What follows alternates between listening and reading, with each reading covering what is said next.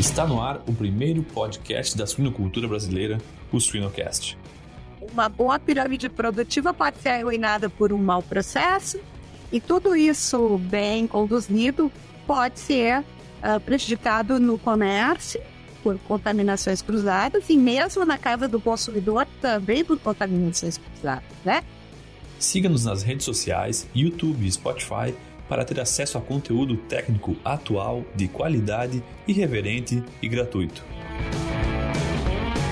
O Suinocast só é possível através do apoio de empresas inovadoras e que apoiam a educação continuada na suinocultura brasileira. Biodevá, resiliência por natureza. IPRA, construindo imunidade para um mundo mais saudável. Seva, sempre com você, além da saúde animal. Já entrou no site da Shippers hoje? A empresa está em peso no mundo digital, marcando presença nas redes sociais e YouTube com muito conteúdo. Acesse www.shippers.com.br, Shippers com SCH e 2Ps, e confira as promoções do mês, lançamentos de produtos, o MS Blog e muito mais. MS Shippers, paixão pelo agro.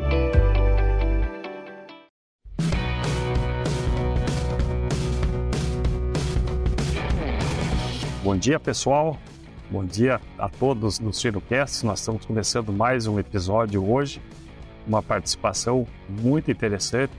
A nossa convidada hoje é a doutora Marisa Cardoso, ela que é professora titular da disciplina de saúde pública do curso de pós-graduação de medicina veterinária da URGS, é orientadora de programas de pós-graduação em ciências veterinárias relacionados aí à epidemiologia a Marisa tem doutorado em medicina veterinária e microbiologia na Justus Liebig Universität em Gießen, Alemanha, em 91.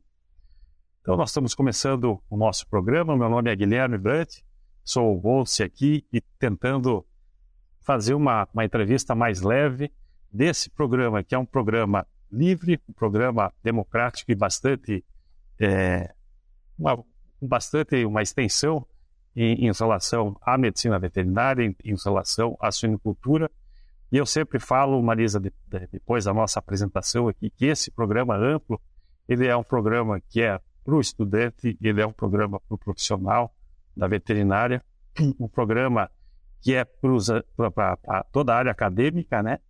E, e também para os nossos produtores.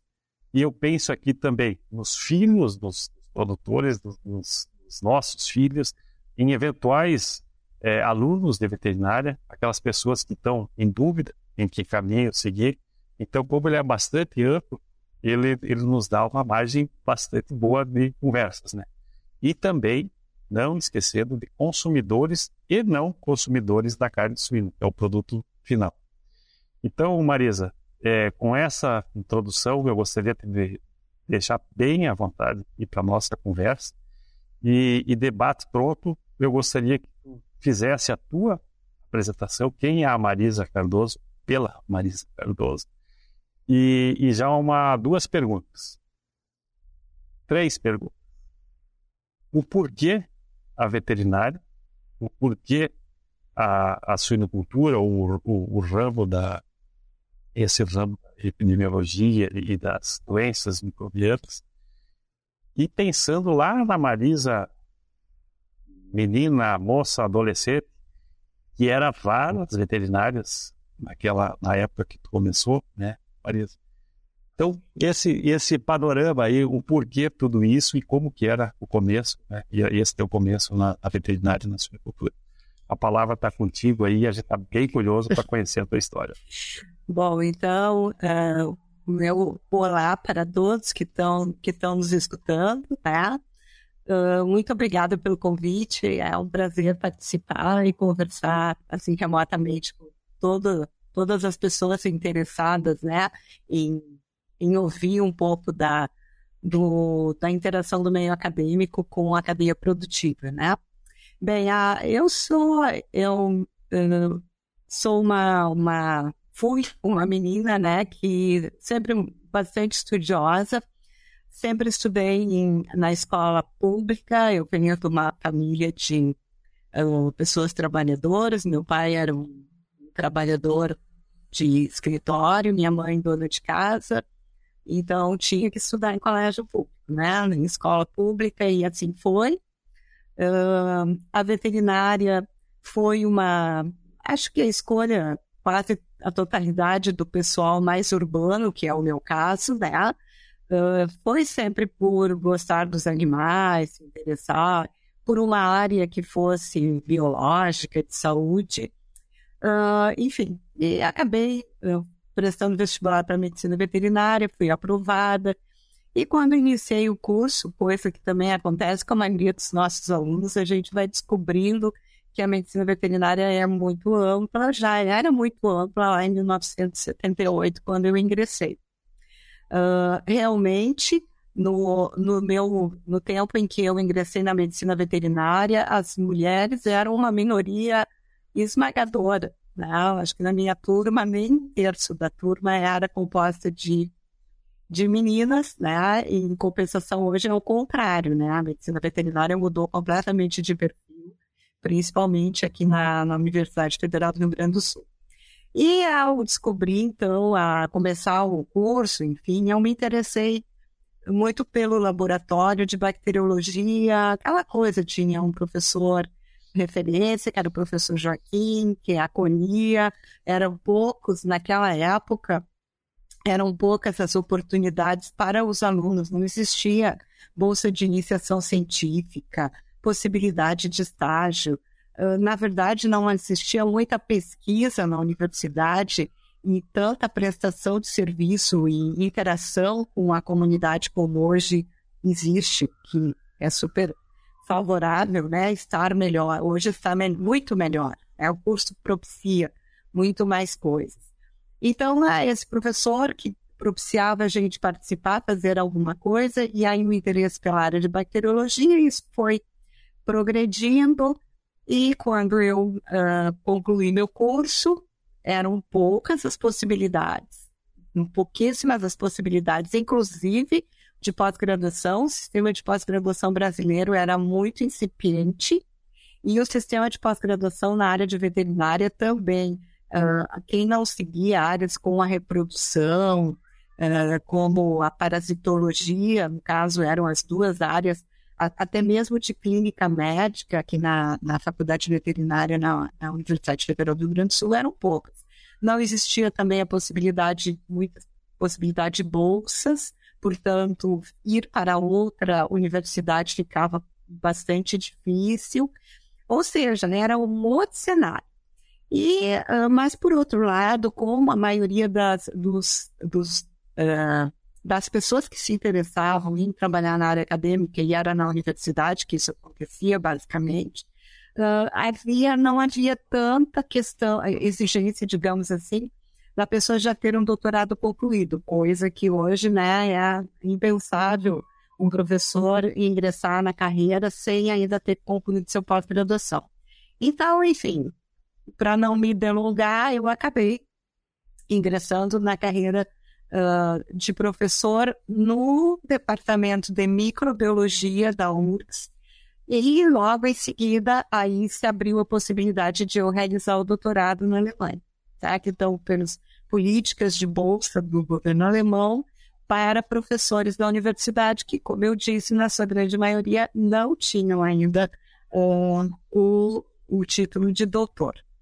E assim eu fui para a Alemanha, e lá na Alemanha, então, fui orientada pelo professor Hans Blobel, que tinha morado no Brasil, aqui durante o intercâmbio Brasil-Alemanha, então lá na década de 60 ele morou aqui, então ele tinha um carinho especial pelos brasileiros.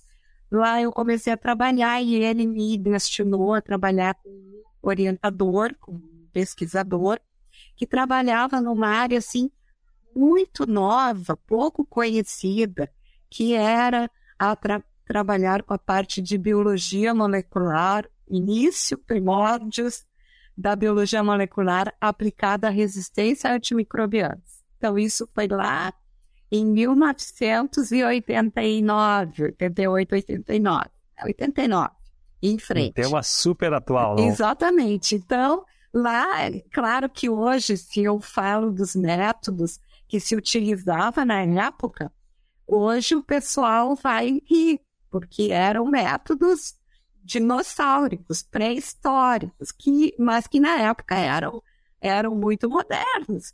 Para ver que, né, claro, apesar de que eu já tenho Uh, algumas décadas depois desse, desse, dessa data, uh, em termos de vida, mesmo assim foi um avanço muito rápido, né? Não, toda a parte de informática, de biologia molecular, de métodos de laboratório.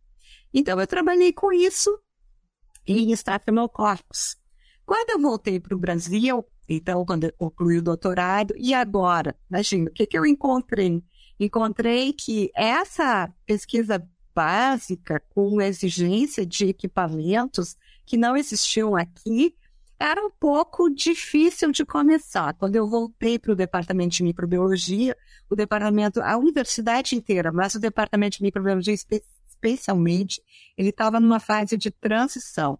Professores idosos que tinham uma outra mentalidade e a chegada dos professores jovens, seja que estavam, tinham feito doutorado basicamente no exterior, uh, seja como bolsista, daí sim já bolsistas do CNPq, que começou a haver bolsas CAPES, bolsas CNPq, ou como professores que tinham ido com vínculo já para realizar o doutorado.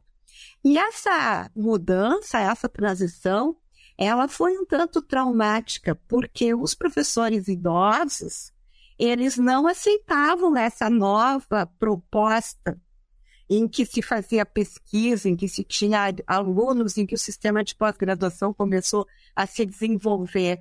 Eles eram de uma época em que o professor era um acadêmico, acadêmico no sentido assim, ele era um professor titular, ele dava aulas para a graduação, ele era admirado. Era, era uma, outra, uma outra época, né? uma outra organização da universidade. E a gente passou por essa, por essa transição, esses professores se aposentaram, houve uma, uma, um grande gap, uma grande lacuna com a saída deles e a não realização de novos concursos. Então, os professores novos, no primeiro momento, foram bastante demandados. Inclusive, se dava uma carga horária de aula para graduação para todos os cursos, porque o Instituto o departamento de microbiologia estava no, na fase básica.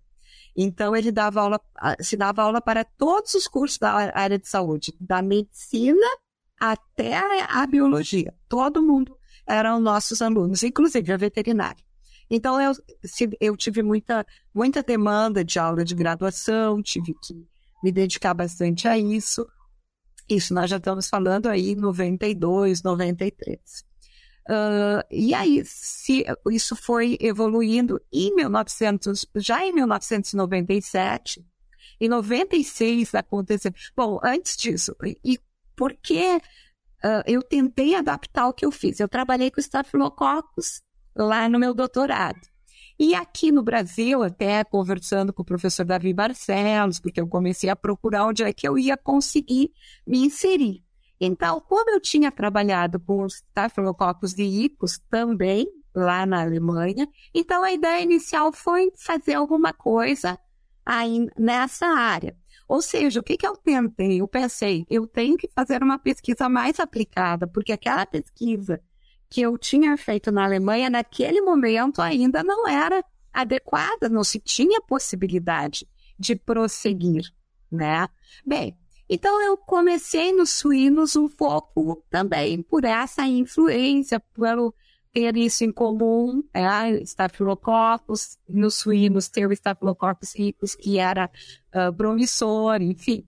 Bem, mas em 1996 houve uma grande, houve um surto importante de salmonelose em humanos, que foi na, na Dinamarca, e outros países que compravam carne suína da Dinamarca, que foi traçado a produto suíno. Claro que isso teve um grande impacto, porque na Europa o consumo da carne suína muito é, é importante, e a Dinamarca era, é um dos grandes produtores de carne suína para a União Europeia, né? Que naquele tempo ainda nem existia União Europeia como hoje. Bem, então isso trouxe a atenção de toda uh, o meio científico para essa área. Nesse meio tempo, eu já me interessava em fazer alguma coisa que tivesse nessa interface saúde pública, saúde animal, né? Eu, enfim, então houve a possibilidade, no primeiro momento ainda com o doutor Itamar, de fazer alguma, de começar a discutir o projeto, um projeto que pudesse estudar isso, se conhecia muito de salmonela em aves, né? Principalmente em ovos. Então, salmonela em salada de maionese sempre foi a, a, a, conexão óbvia, né? Não só no Brasil, em todo mundo era, era assim. Os ovos, a carne de aves em segundo, era o que salmonela era associada a isso. Bem, então, na verdade, a gente teve a oportunidade de começar o projeto de salmonela em suínos meio ao mesmo tempo que o resto dos uh, grupos de pesquisa que resolveram pesquisar isso em outros países, principalmente na Dinamarca, na Holanda, né? Uh, os Estados Unidos no segundo momento. Então, claro, é óbvio que a gente seguiu bastante o que estava sendo discutido, principalmente na Dinamarca, que lançou lá um programa de controle de salmonela bastante rigoroso, né? Uh, e que, óbvio, para nós, né? Nós não tínhamos nem ideia do que, que acontecia. Bem, nesse meio tempo eu era orientadora da pós-graduação, aí tive a oportunidade com esse projeto de ter o primeiro recurso aprovado, né? Então, um projeto que teve financiamento, e aí iniciou-se. Uh, nesse meio tempo, o professor, o doutor Itamar se aposentou, abriu a vaga, e uma orientada minha prestou o concurso na Embrapa, que é a Jalusa. Então, a Jalusa, que, cujo tema de pesquisa era salmonela, porque era o projeto que tinha financiamento e estava iniciando, foi aprovada na Embrapa e iniciou como pesquisadora da Embrapa. Aí as coisas ficaram, começaram a se concatenar, porque ela trabalhando na Embrapa, fazendo o trabalho dela de doutorado na, em salmonela e a gente na, na academia. Então, essa interação, academia, universidade, principalmente a URGS, e a Embrapa, Suínos e Aves, ela foi uma, uma parceria de muito sucesso para todos. E para o projeto Salmonella, sem dúvida. Porque a gente associava as duas questões. A questão que naquele tempo a Embrapa ainda era carente de alunos de pós-graduação, enfim, né, era bastante mais os seus pesquisadores e a sua equipe. E a universidade, a academia, não tinha a mesma inserção na cadeia produtiva como a Embrapa sempre teve. Né? Então, essa interação e essa discussão que agregou novas pessoas da Embrapa, né, principalmente uh, da Embrapa, e os alunos e todo esse processo.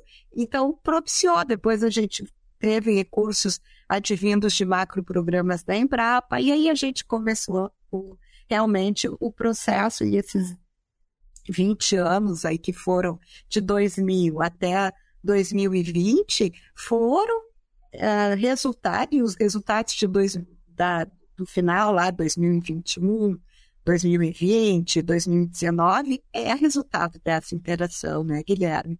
E dessa parceria de sucesso. Eu sempre acreditei em trabalho multidisciplinar. A epidemiologia das doenças em geral e da salmonelose, da salmonela como bactéria causadora de doença transmitida por alimento, então a gente sabe que nos suínos tem a salmonelose clínica e septicêmica por salmonella cholera suis, mas aqui nós estamos falando da salmonela infectando o suíno sem causar nenhuma sintoma ou perda econômica, nenhuma lesão ao abate, mas a bactéria estando lá contaminando primeiro a carcaça e depois o produto produzido a partir daquela, daquela matéria-prima e chegando ao consumidor, né? Então, essa, esse, uh, essa cadeia é muito complexa. Ela é até mais complexa que na carne de frango, porque, claro, né, o suíno tem um ciclo maior. E durante esse ciclo de produção maior, a gente tem várias etapas em que, depois o que se demonstrou fatores de risco importantes, vão acontecendo.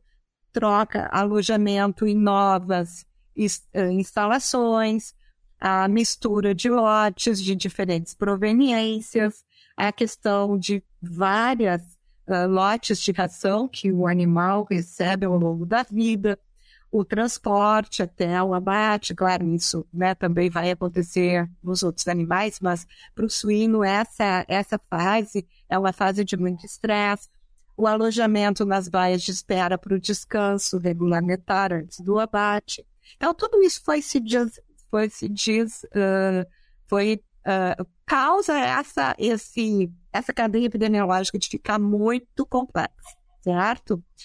Uh, ainda tem o, a densidade de alojamento, a questão exato. ambiental das granjas, maneiras, né, Exato, né, entrada e saída risco. de pessoas, outros animais que, que podem uh, entrar, aves, né? O problema dos roedores, que é uma, um desafio, né? Na produção, tudo melhor que que ninguém sabe porque vive isso no dia a dia, e todos que estão nos ouvindo sabem que são desafios é, importantes né, para a produção. Agora veja, né, a, a, a gente sempre fez essa brincadeira, né, que a gente era meio uh, a, a, é, a gente trazia más notícias, porque a, a produção de suíno já tem diversos desafios sanitários, sanitar, desafios esses que causam perda, ou seja, mortalidade, re, refúgio, uh, perda de animais, uh, depois perda do valor ao abate, né, condenações.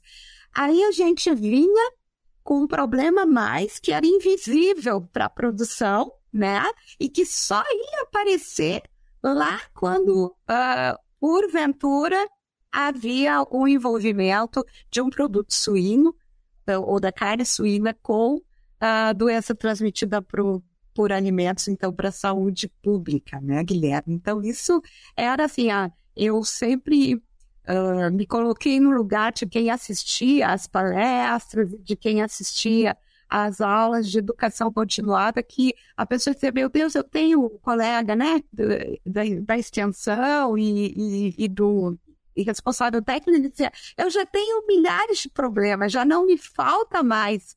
Né? Já tenho doença diarreica, já tenho micoplasma, já tenho milhões de problemas para resolver. E agora vem o pessoal me trazia mais um problema que não se vê e que depois pode trazer algum tipo de uh, restrição né, para o pro produto, para carga de suíno comercializada. E, claro, isso foi também ganhando importância à medida que o, o, a suinocultura, né, a cadeia cada vez ficou mais uh, competitiva, né, tanto no mercado nacional, como o consumo de carne suína foi aumentando, como também no, no, no mercado internacional. Né? Então, isso foi uh, foi realmente se tornando um problema. Então, no primeiro momento, lá no início, a gente, a resposta era, mas tem salmonela em suíno? Aí a gente dizia, sim, tem salmonela em suínos. E, para o fim, né, passado 20 anos, todo mundo tem isso é, consciente, né? Hoje já é um, uma informação de domínio público, a importância do controle de salmonela. Então, isso eu acho que é, é, é muito bom a gente ver que uh, teve essa, essa, uh, né, essa modificação e pensar que a gente pode ter contribuído um pouco nessa, em, em, em aumentar esse conhecimento, né? Como eu gosto bastante de frisar, isso foi possível porque a gente sempre teve uma mentalidade, a gente que eu digo é o grupo inteiro de pesquisa, sempre uma mentalidade de não só apontar problemas, mas tentar encontrar maneiras de resolver, ou seja, ter uma mentalidade, uma, uma mentalidade aplicada, apesar de que nós tivemos alguns trabalhos bem é, acadêmicos, básicos, e publicados em revista, enfim, uh, uh, que, que tem uma, um escopo mais estrito ao, aos, às pessoas da academia, a gente sempre tentou ter essa visão. De, deixa, deixa eu fazer um, um resumão aqui, de, tá, tá muito legal essa, essa Marisa por Marisa aqui. Né? Mas eu anotei algumas coisas aqui interessantes, né, Marisa? Que tu fala assim, ó, que tu era uma menina estudiosa. E eu, eu conheci a Marisa em 94. Naquela época, eu não estudei na URGS, a minha graduação. Estudei em Santa Maria. Eu fui fazer o mestrado lá. E, e naquela época não tinha rede social. Era, Nada. conhece onde trabalho que leu, onde conhecia a pessoa. Né? E quando eu cheguei em Porto Alegre, eu, o que, é isso aqui? Aquela ali é a Marisa da micro, aquela ali é a craque da minha microbiologia, né? Sabe tudo. Então, como, como a gente conhece as pessoas e fica é, rotulado. Que bom que ficam coisas boas rotuladas, é. né? E quando tu fala que tu foi uma, é, uma menina estudiosa, eu penso em quem passou por ti. Né? Eu era colega das alunas do mestrado. Então a gente vê essa, essa que eu falo aí da corrente do bem, né? Que, que bom que tu citou o Joaquim, que bom que tu citou o Itamar, que foram pessoas eu escrevi aqui, ó, que os professores idosos não aceitavam. É, quem tem cabelo branco Sim, já, né? Que é um pouco do nosso caso, né? A gente está numa fase assim, pô, será que estão aceitando aquilo que a gente ainda está falando, né? E como que são as transições? Então, essa é a importância. Que legal que tu comentou dessas, especificamente dessas duas pessoas, né, do Joaquim e do Itamar, que fizeram, que, que fizeram parte da tua formação, né? Que fizeram parte da formação de quem tu estava formando. Né? No caso, a Jaluz. Sim. Eu também acompanhei toda a carreira dele. E, e quando tu a gente teve alguns episódios aqui que falaram de surtos, né? Lá em 2001, da influenza aviária, é, a questão da, da gripe, gripe suína, que falava da gripe suína, e tu comenta aqui da salmonelose lá na Dinamarca em 96, que são coisas, pô, mas tá lá no outro lado do mundo, né? Mas também e fazendo aqui um apanhado geral, tu nós participamos, mas tu participou e está participando de uma geração toda que na época, lá em 80, 90 para cá, a produção de, de, carne suína no Brasil quadruplicou. E não quadruplicou assim por. Ah, estão é, gostando da suína. Estão gostando, estão produzindo bem. E, e, que bom que eu fiz essa abertura lá no começo, que tu faz parte lá da, da, da, eu, eu falo assim, faz parte da cadeia final, ou, ou da cadeia inicial de quem vai consumir, né? Então eu tenho que produzir bem, bastante, mas com a chancela de quem vai comer esse produto. Tem a doutora Marisa que ó, pode comer, que essa aí passou por, pelos meus alunos, né? Então eu acho muito legal esse, esse, essa história. Para quem não conhece a tua história aqui, Pô, é um resumo de vou, vou aprender mais sobre, sobre isso aí. É. E da onde que surgiram as coisas. Né? Aquilo que tu tinha na mão com a, com a tua volta lá. Imagina a tua volta toda ansiosa de, da minha mãe, com aquele material na mão, né? olha só o quanto que, que pode ser produzido. Isso, isso é uma coisa legal. Para quem está né, no, no ramo aí, pô, é isso que aconteceu. E, e com essas pessoas e por essas é, pessoas. É, e na, e na verdade, né, Guilherme, lá quando eu retornei, diferente de hoje, hoje quando um colega novo entra na universidade, que bom, né, eu fico feliz com isso, uh, ele tenha uma acolhida, ele consegue fazer parcerias. Quando eu retornei, era muito difícil, isso era é, exatamente como tu falas, não, não existia rede social, não existia uh, mal e mal e-mails, né? E, e a gente falava, tinha que ligar para as pessoas, tu tinha que telefonar para a pessoa para tentar fazer um, uma. Não tinha. Nós fazíamos uma ligação, uma, um vídeo, conferência, e aí o vem chegando Guilherme, Guilherme vem chegando a Marisa, não tinha nada disso, a dificuldade era grande, a dificuldade de recurso era muito grande naquela época, não existia todas as linhas de fomento que depois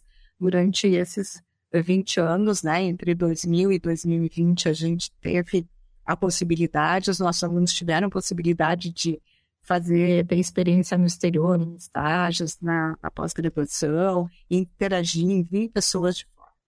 Mas, assim, uh, a gente, como, voltando para a questão da salmonela, então, no início, uh, a Dinamarca e o programa dinamarquês, ele foi, uh, vamos dizer assim, a base, como não existia nada, eles começaram propondo, e de certa maneira um pouco baseado na cadeia avícola, né? A salmonela na cadeia de suínos, ela sofreu bastante, uh, teve um esforço de convencimento uh, do meio da produção de que a cadeia de a cadeia epidemiológica de salmonela na cadeia produtiva de suínos era diferente do que na cadeia produtiva de aves, né? E por algumas razões. Uma, o, o tempo, né? Maior.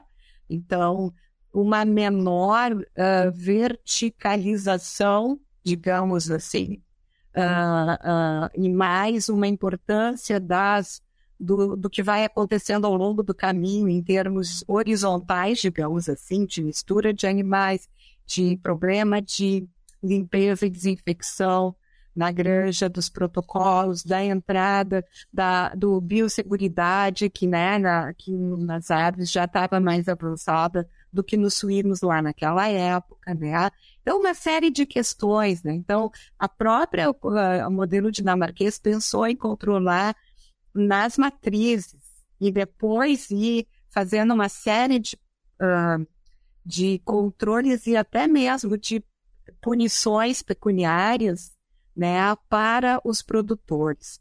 Só que, claro, a cadeia de produção da Dinamarca é muito diferente da cadeia produtiva brasileira. Então, a gente, pelo menos, pensou, bom, a gente tem que ver onde que é na cadeia produtiva do Brasil, de outros países que tenham uh, perfis parecidos, mais parecidos, o que, que vai acontecer. Então, para não ficar, né, para a gente fazer um resumo do que, que se viu nesses 20 anos, é que, bem, uma, uma conclusão que depois todos os pesquisadores chegaram, inclusive os dinamarqueses, que o ponto crucial para iniciar a pensar no controle do ponto de vista da saúde pública era o processo do abate. Que, de novo, é diferente do processo do abate de aves, aí favoravelmente para o suíno, porque no suíno nós temos etapas onde é possível uh, eliminar ou pelo menos diminuir a carga bacteriana da superfície da carcaça, né? Então, a salmonela vai habitar o trato intestinal, o animal vai ser portador sem sintomas e sem lesões. Quando ele entra em estresse, principalmente quando ele vai para o abate, ele passa a excretar, a, a bactéria volta para a luz intestinal, e aí o conteúdo intestinal passa a ser crucial como ponto de controle para não haver a contaminação da carcaça. Então, isso vai desde uh, a parte da, da, da, própria limpeza do animal, né, antes de entrar na linha de abate, né, o que para nós é praticado, né, assim, o banho, enfim, tentar remover o, o pouco daquele, daquela matéria orgânica na superfície corpórea, depois a própria escalda, que não visa eliminar a salmonela, e visa né, o, a, o depilar, Bom, mas que ajuda é, se o tempo, temperatura o estiver jejum lá regulado. na granja, né, Marisa? O jejum, todas as questões. O Exatamente, jejum lá na granja. Exatamente, porque aí tu não tem é. tanta ruptura, né, de vísceras na hora da, da né? evisceração. Né? Uh, Infelizmente, a gente vai ter o extravasamento do conteúdo intestinal, mesmo com um jejum adequado, mesmo com tudo feito corretamente, vai ter conteúdo intestinal, e isso vai poder extravasar, principalmente no processo uh, de depilar. Mas depois nós vamos ter aquela, o chamuscamento, e ali a gente tem um ponto muito importante. E próprios estudos dinamarqueses de custo-benefício mostraram que ali era uma etapa que era barata em relação a, por exemplo, tu fazer tudo que eles faziam na cadeia de produção lá, na granja, inclusive com a punição pecuniária do produtor, né? Então, ou seja, uh, e depois, claro, as boas práticas de visceração, as boas práticas de processamento. Então, a gente passou a ter uma, um ponto importante para focar, né? E a gente focou bastante as, os as pesquisas ali mostrou coisas é, né, inform, conseguiu informações bem importantes que contribuíram, contribuíram inclusive para que ali fosse um foco inicial para um programa de controle de salmonela, controle de patógenos, né, mas claro que salmonela sendo o principal, depois nós tivemos no final, né, uma, uma instrução normativa que foi elaborada pelo, pelo MAPA, né, e que né, contou com a nossa colaboração, da JAUS, da Embrapa e de outros colegas que nesse meio tempo também já estavam engajados em trabalhar uh, com salmonela e, e, e que provavelmente já vem, já tem dado os frutos e que leva essa notícia. A gente consegue fazer um bom controle durante o processo. Porém, isso não exime que a gente não tenha que ter um certo controle na granja, porque o processo do abate ele consegue diminuir, mas ele, ele tem limite, como tudo. Eu costumo levar, usar sempre esse exemplo para os alunos. Se a gente levar um carro que está com alguma algum resíduo na superfície para lavar, passar naqueles túneis de lava-jato, ele vai ficar limpo. Agora, se a gente levar um carro do, do do colega que foi lá para a estrada de chão, no dia de chuva, que voltou completamente barrado, não vai ser a mesma eficácia, né? Se nós fizermos o mesmo processo. Então, é por isso que a, a gente fala que a contribuição vem de todos. Uh, se começa no abate, e aí se vê quando não se consegue, quando se chega ao limite factível de controle no processo, do, durante né, o processo de, de abate e, processar, e, e produção de carne, matéria-prima, etc., aí também tem que se olhar para trás. Né? E lá na granja nós vamos ter fatores importantes, que é número de origem de animais, higiene e desinfecção, a qualidade da água, a qualidade da ração, para citar né, o, tudo, a biossegurança da granja. Em última análise, né, Greba, a gente vai dizer o seguinte: são os mesmos cuidados que o pessoal da sanidade precisa ter. E eu diria quase que a salmonela é quase um indicador disso. Né? Quanto mais uh, tu tem problema de salmonela na granja, provavelmente é naquelas cadeias, aquela pirâmide produtiva que tem problemas e que tem problemas de outras coisas. Deve ter problema né, também respiratório, deve ter outras diarreias, às vezes pode ter até a salmonelose clínica, porque é a ponta do iceberg, né? O, quando aparece uma salmonelose, salmonella tifimurium clínica, causando diarreia, causando uh, doença no animal, provavelmente é porque a gente já tem uma, esse processo bastante instalado na cadeia produtiva, né? E depois a gente não pode esquecer do consumidor, porque tu mesmo diz que está nos ouvindo o consumidor, né? Isso é a questão da doença transmitida por alimento. A qualquer momento a gente pode arruinar tudo que foi feito antes, né? Então, uma boa pirâmide produtiva pode ser arruinada por um mau processo, e tudo isso bem conduzido pode ser uh, prejudicado no comércio por contaminações cruzadas e mesmo na casa do consumidor também por contaminações cruzadas, né? Então, o consumidor, o que, que ele precisa? Ele precisa também ter essas, uh, esses conceitos. Higiene, a limpeza do local onde ele processa o alimento, uh, ele tem que ter consciência da contaminação cruzada do cru com o cozido, isso é outra coisa que não pode acontecer manter o binômio tempo-temperatura no armazenamento, ou seja, a gente, quando chega com produtos perecíveis, eles têm que ir para a refrigeração, eles não podem ficar no, no ambiente, porque as bactérias se multiplicam naquele alimento, né? naquele produto que eu, que eu adquiri.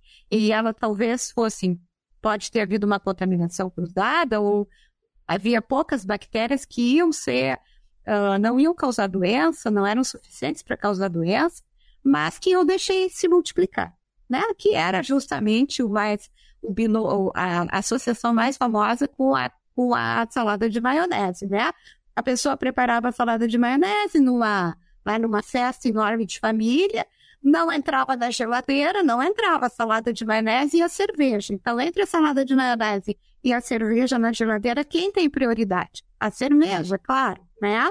E quem quer cerveja quente? Aí a salada maionese ficava fora por uma hora, duas horas, três horas, e a bactéria se multiplicava.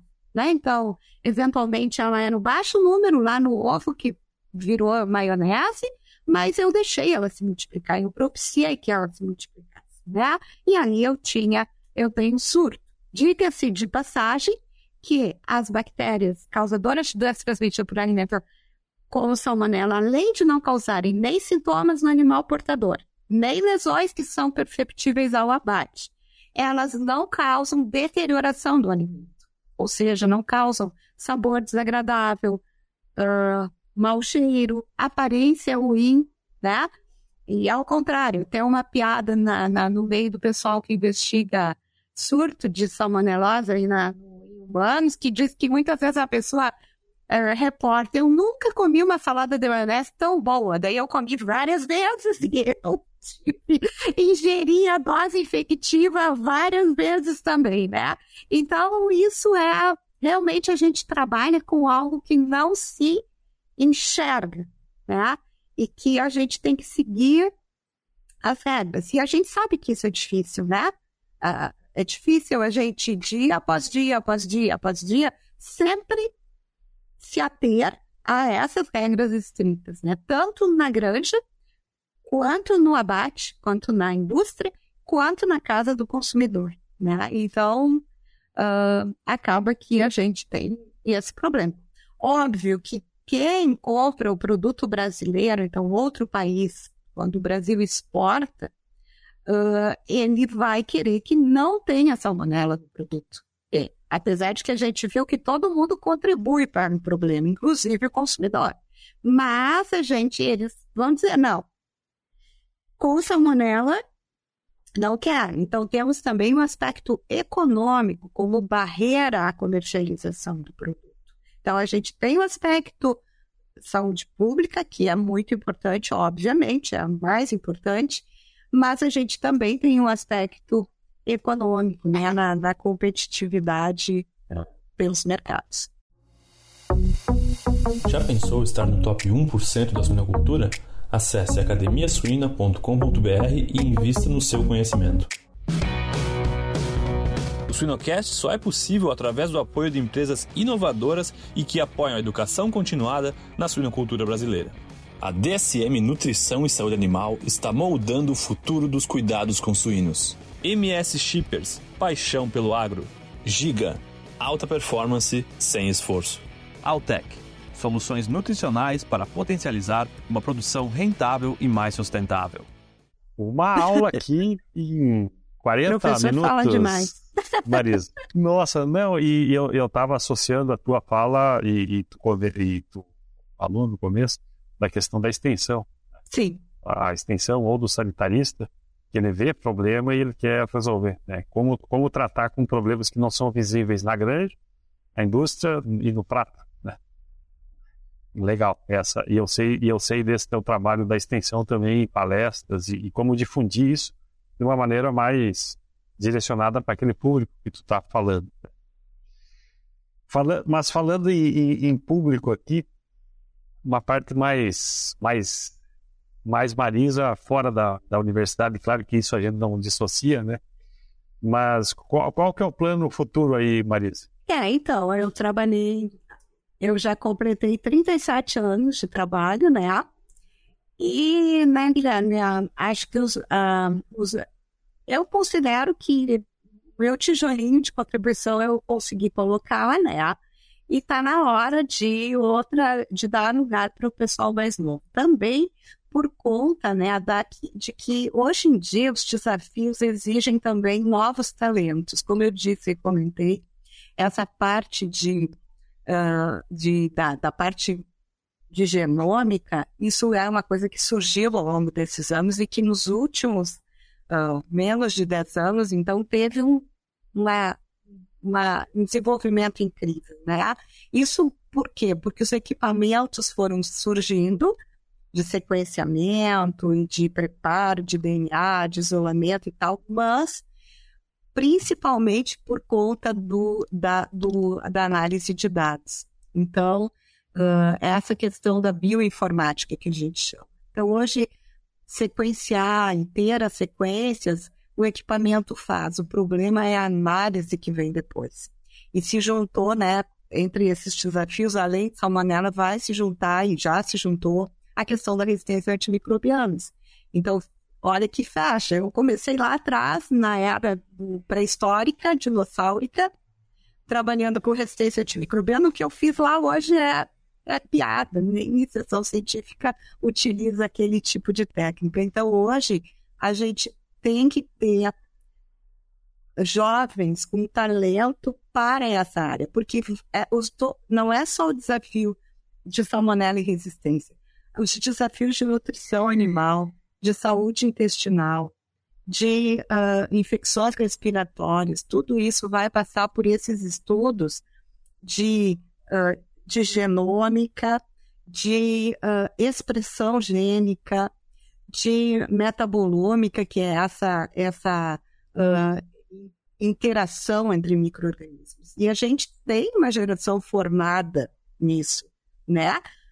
pensa bem, a gente, eu sou do, da, usuária.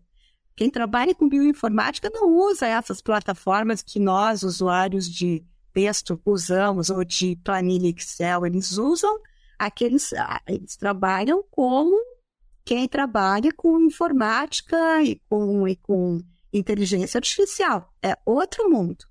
E a gente precisa disso, né? Então a gente tem que dar lugar para que essas pessoas peguem, assumam os novos desafios, né? E as novas perspectivas para combater os desafios, né? Uh, sanitários, de saúde pública, de nutrição, de produção animal. Então, essa é a minha, a minha esperança, né? E eu, eu vou fazer, eu, eu acho que essa etapa termina, Claro que eu sempre vou estar aberta para discutir, para contribuir com a experiência, né? não com essas novas tecnologias. Então, não me nego, mas tem que, o professor, o professor na universidade chega uma hora que ele tem que deixar a vaga, porque é a vaga que propicia a entrada do novo pesquisador e do novo docente, do novo talento, né? Então, eu acho que é assim que eu posso contribuir nesse momento, né? Como para finalizar uma etapa inicial, outra na outra etapa, vamos vendo. Agora temos que ver o que, que vai ser feito, mas eu gosto muito de. Eu coloquei né, lá no questionário, eu sou uma pessoa que gosta de fazer track, gosta de conhecer, gosto muito de história, leio muito história, porque essa foi uma deficiência da minha geração, na minha geração na escola, principalmente na escola pública, não se aprendia história. E quando eu morei na Alemanha e visitei a Europa, eu me deparei com a minha ignorância. Eu não sabia nada daquilo, nada do que tinha acontecido. Né? Então, passei a estudar por mim, sempre tentando estudar, né? Então, é, eu acho que essa nova etapa aí tem que se fazer, contribuir de outra maneira, né? E, claro, se, por exemplo, lá a Jalusa, que continue, que eu me, me orgulho muito dessa minha ex-orientada. Tem outros orientados que me orgulham muito também, que estão no mapa, que estão na, na iniciativa privada, que estão na, na, pesquisa, que estão no meio acadêmico. Então, também muita, muitas pessoas eu consegui, como o Joaquim falava, oportunizar. Professor, não, ele oportuniza que aquela pessoa cresça. Né? Ele não, ele não, é, ele não cria nada, ele oportuniza. E a gente observa isso. Né? Ao longo do tempo se observou como as pessoas crescem, como os nossos alunos crescem, ganham protagonismo e, e, e ultrapassam a gente. Tem que ultrapassar, a gente tem que, né? O professor Joaquim também usava bastante isso, quanto mais idade eu vou ficando, mais eu vou vendo como ele tinha era sábio o que ele falava, ele dizia assim: a gente subiu até o segundo andar, agora o novo tem que começar no segundo andar, não pode voltar para o térreo de novo. Né? Então, esse é o processo da ciência. Sempre ir para frente com os novos talentos que esse público jovem domina, né? Que a gente precisa interagir com eles, porque não tem como fazer análise de bioinformática depois de ter iniciado uh, lá na, na pré-história da biologia molecular.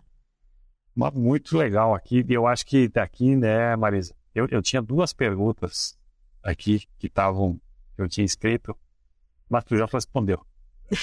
uma, uma, uma eu queria te perguntar qual era o teu legado, né? E tu já deu uma, uma aula aqui, né? E, e, e, e tu, quando tu comenta de novo, né? Quando tu comenta do, do Joaquim, das fases dele, é, é importante tu ouvir isso, né?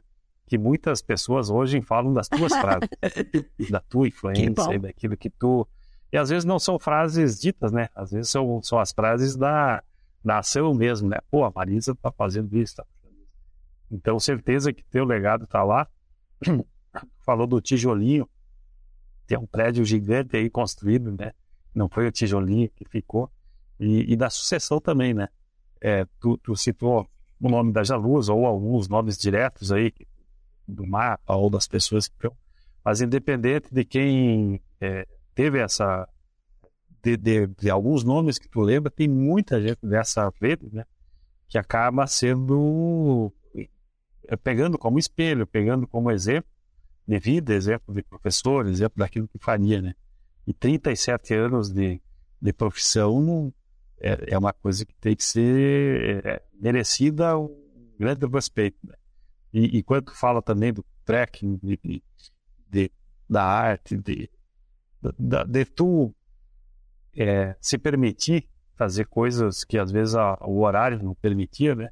Legal que também a gente tenha a cabeça para isso, para que continuar sendo produtivo, talvez de uma maneira diferente. Né? Então, te agradeço aqui e, e a gente, que a gente não faça da, da nossa vida um rascunho, Exatamente, né? né? Talvez não dê tempo para passar ali. É. o, o Mário Quintana é um querido, né? E sempre como é, foi difícil encontrar uma palavra, eu queria homenagear, né? Alguém aqui, nosso, do Rio Grande do Sul, em poeta. É, fantástico, né? E, e, certeza que o que foi feito por ti aí não foi rascunho, né? Foi naquele caderninho caprichado, né? Então, eu acho que a gente está tá terminando aqui com chave de ouro né, essa conversa. Fazia tempo que eu não te encontrava, né? Hoje a gente pode se, se falar assim, né? Para mim foi, foi muito um orgulho aqui poder falar. Não te entrevistei, né? Eu escutei a tua história e eu acho que muita gente vai, vai escutar isso aqui, lembrar de vários temas, né? E também pensar para frente, né? Pô, o que, o que a suinocultura brasileira tem, independente do, do segmento que está, né? Então, te agradeço do fundo do coração e, e deixo aqui aberto para ti uma frase a tu encerrar esse, esse episódio nosso. Foi muito ah, bom. então eu quero agradecer, né? O convite é muito bom a gente falar, falar com várias pessoas que realmente a gente não vê há muito tempo. Uh, e a frase, eu acho que era, uh, em, em, termos de, vamos dizer assim, de vida, né? Uh, a gente tem que encontrar aquilo que nos gratifica né? em termos assim de também na vida profissional, né? A gente, quando é possível, né? Nós temos somos um grupo privilegiado que pode trabalhar em alguma coisa que nos gratifica. E a gente sempre tem que tentar, da melhor maneira possível, contribuir para a sociedade, para a comunidade, né? Porque ela é que nos propicia né, essa, essa estudar, trabalhar, por exemplo, na academia, e sempre com respeito né, para a academia produtiva, né? No caso da sinocultura, a gente respeitar né, o produtor, respeitar todo, todo mundo que está ali no todo time e tentar contribuir de alguma maneira. Muito bom, muito obrigado. Então a gente está encerrando mais esse episódio. Certeza que é um episódio que pode ser ouvido e, e visto e revisto várias vezes eu acho que tem uma lição de vida e, e, e com certeza que, fez, é, uma, interferiu na vida de várias pessoas. Marisa Cardoso, muito obrigado pela tua contribuição na suinicultura, na veterinária e muito obrigado por esse episódio. Um grande abraço.